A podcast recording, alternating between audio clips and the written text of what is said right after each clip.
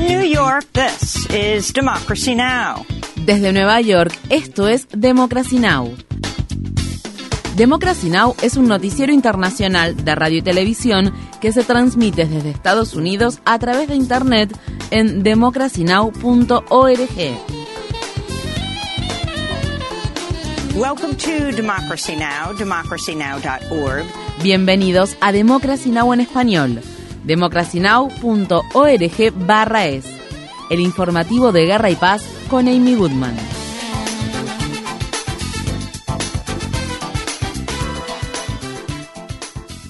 La Corte Suprema de Estados Unidos ordenó al gobierno del presidente Joe Biden mantener vigente la política migratoria basada en el título 42 del Código de Regulaciones Federales que se inició durante la presidencia de Trump hasta que dicha Corte escuche los alegatos orales de los estados liderados por republicanos que impugnan la terminación de esa política. El alto tribunal determinará cuál será el destino de la política en su próxima sesión anual que comienza en febrero. Esta medida tiene lugar después de que un tribunal tribunal inferior permitiera a los funcionarios de Biden poner fin a la política a principios de diciembre. La política migratoria del título 42, que se viene aplicando desde marzo de 2020, se ha utilizado para expulsar a más de 2 millones de personas migrantes que intentan ingresar al país por la frontera entre Estados Unidos y México, impidiéndoles de este modo solicitar asilo. Miles de migrantes permanecen varados en México, donde muchos se enfrentan a condiciones extremadamente peligrosas. En Estados Unidos, más de 60 personas murieron debido a la histórica tormenta de nieve que azotó al país el fin de semana pasado. Solo en la ciudad de Buffalo, en el estado de Nueva York, el número de muertos supera los 31. Policías, militares y estatales fueron enviados a Buffalo el martes con el fin de hacer cumplir la prohibición de conducir vehículos que impuso el gobierno municipal, ya que las condiciones de las carreteras siguen siendo traicioneras. El administrador del condado de Erie, Mark Poloncar, suplicó a los residentes que se mantuvieran alejados de las carreteras.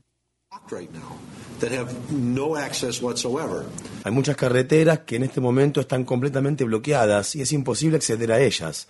La gente está tratando de ingresar a estas carreteras o a estos vecindarios y no pueden. Por favor, escucharon al alcalde suplicarles y yo les estoy suplicando, quédense en sus casas. Mientras tanto, el caos que desató la cancelación de vuelos debido a la tormenta de nieve navideña ha dejado a miles de personas varadas en los aeropuertos de todo el país. El Departamento de Transporte dijo que investigará las cancelaciones y los retrasos de los vuelos de la aerolínea Southwest, que ha cancelado alrededor del 66% de sus vuelos desde que ocurrió la tormenta. Estas fueron las palabras expresadas por una pasajera de la aerolínea Southwest que se encontraba en el Aeropuerto Internacional de Los Ángeles. Me tuvieron al teléfono esperando como cuatro horas y no me dieron ninguna respuesta. Cuando nos despertamos esta mañana, dije, vayamos al aeropuerto para ver qué está pasando. Está claro que los vuelos están cancelados. Estas personas increíbles que han venido a trabajar no se merecen nuestra frustración por tener que volver a casa.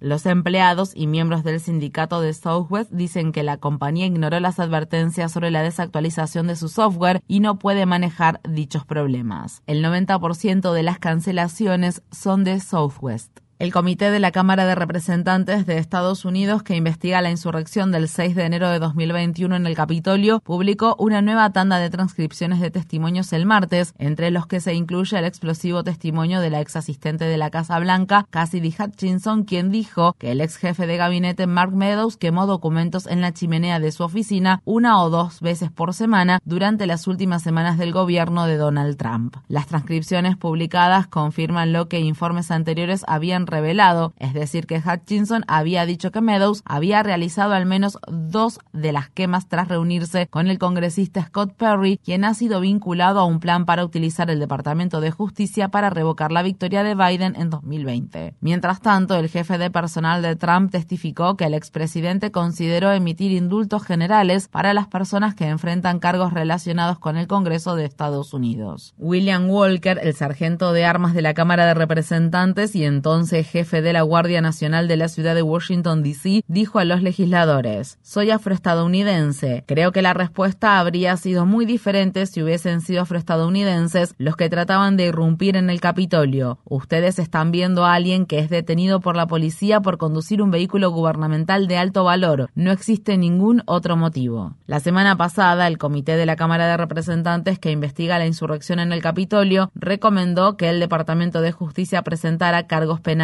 contra Trump. El Kremlin ha prohibido que se venda petróleo a todo aquel país que se adhiera al tope de 60 dólares por barril de crudo ruso que se transporte por vía marítima impuesto a principios de diciembre por el G7. Los países de la Unión Europea, al igual que otros países, han impuesto sus propias prohibiciones a dichas importaciones. Sin embargo, esta medida afecta a países terceros que utilizan buques y empresas del G7 y de la Unión Europea para transportar el crudo. Mientras tanto, activistas contra el cambio climático de Alemania han estado organizando protestas para denunciar la reactivación de la quema de carbón que llevó a cabo su gobierno a fin de compensar la falta de gas ruso que se suministraba a través del gasoducto Nord Stream 1. Las autoridades indias dicen que están investigando la muerte del magnate y político ruso Pavel Antov, quien cayó desde la ventana de un hotel del estado oriental de Odisha. Uno de los compañeros de viaje de Antov había muerto dos días antes y en el mismo hotel de un aparente ataque al corazón. Kosovo ha cerrado su principal paso fronterizo después de que los manifestantes lo bloquearan en medio de las crecientes tensiones que enfrenta con Serbia. Tras semanas de protestas y bloqueos de carreteras, Serbia dijo el martes que sus tropas han sido puestas en estado de alerta máxima. Lo que comenzó como una disputa sobre las matrículas de los vehículos ahora amenaza con desbordarse ya que Kosovo acusa a Serbia de intentar desestabilizar el país bajo la influencia de Rusia. Unos 50.000 serbios étnicos que viven en el norte de Kosovo no reconocen la independencia de dicho país. El arresto de un ex oficial de policía serbio que se llevó a cabo a principios de diciembre en el norte de Kosovo ha reavivado las tensiones latentes. En Indonesia, al menos 185 refugiados rojiñas llegaron el lunes a la provincia occidental de Aceh después de que su abarrotado bote de madera estuviera a la deriva en el mar de Andaman durante más de un mes sin un motor en funcionamiento. Las personas sobrevivientes dijeron que al menos 26 refugiados murieron en el mar. Los pasajeros que sobrevivieron al viaje en bote, incluidos los menores, estuvieron a punto de morir de hambre y muchos de ellos estaban tan desnutridos y deshidratados que apenas podían caminar. Estas fueron las palabras expresadas por el refugiado rojiña Shafiq Rahman mientras hablaba desde un refugio improvisado de Indonesia.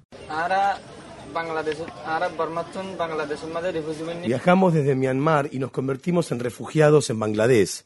No sabemos leer bengalí. Recibimos la ayuda de Bangladesh y vinimos a Indonesia en un bote en busca de una mejor calidad de vida. 系咧。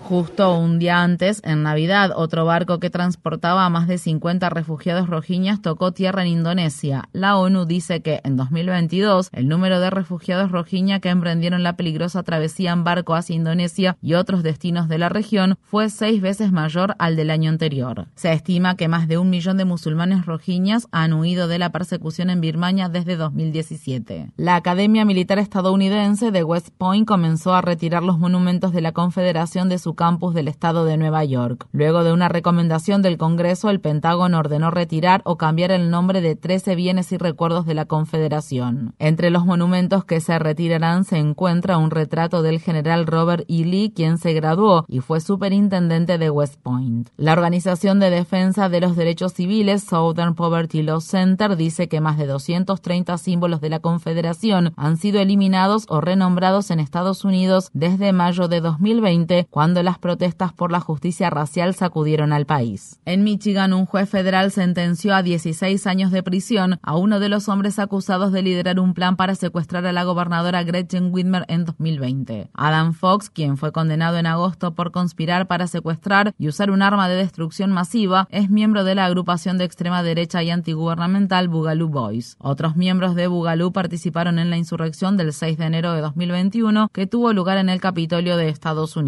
Otro hombre que lideró el plan para secuestrar a Whitmer, Barry Croft, recibirá su sentencia este miércoles. En materia laboral, estudiantes de posgrado de la Universidad de California que trabajan como empleados de la institución firmaron un nuevo contrato laboral el viernes pasado, poniendo fin a su histórica huelga de seis semanas. En la huelga participaron un total de 48.000 estudiantes empleados en los 10 campus de la Universidad de California. El contrato incluye aumentos salariales, mejores beneficios relacionados con el cuidado infantil, infantil y nuevas medidas para proteger a los trabajadores del acoso laboral. Sin embargo, algunos miembros del sindicato rechazaron el nuevo contrato, incluida la mayoría de los votantes que trabajan en los campus de las ciudades de Santa Cruz, Santa Bárbara y Merced. Las personas que se opusieron al contrato argumentan que los beneficios económicos no son suficientes, que el nuevo acuerdo debilita la capacidad de organización y que se sacrificaron las demandas iniciales que habrían beneficiado a los trabajadores indocumentados, extranjeros y discapacitados.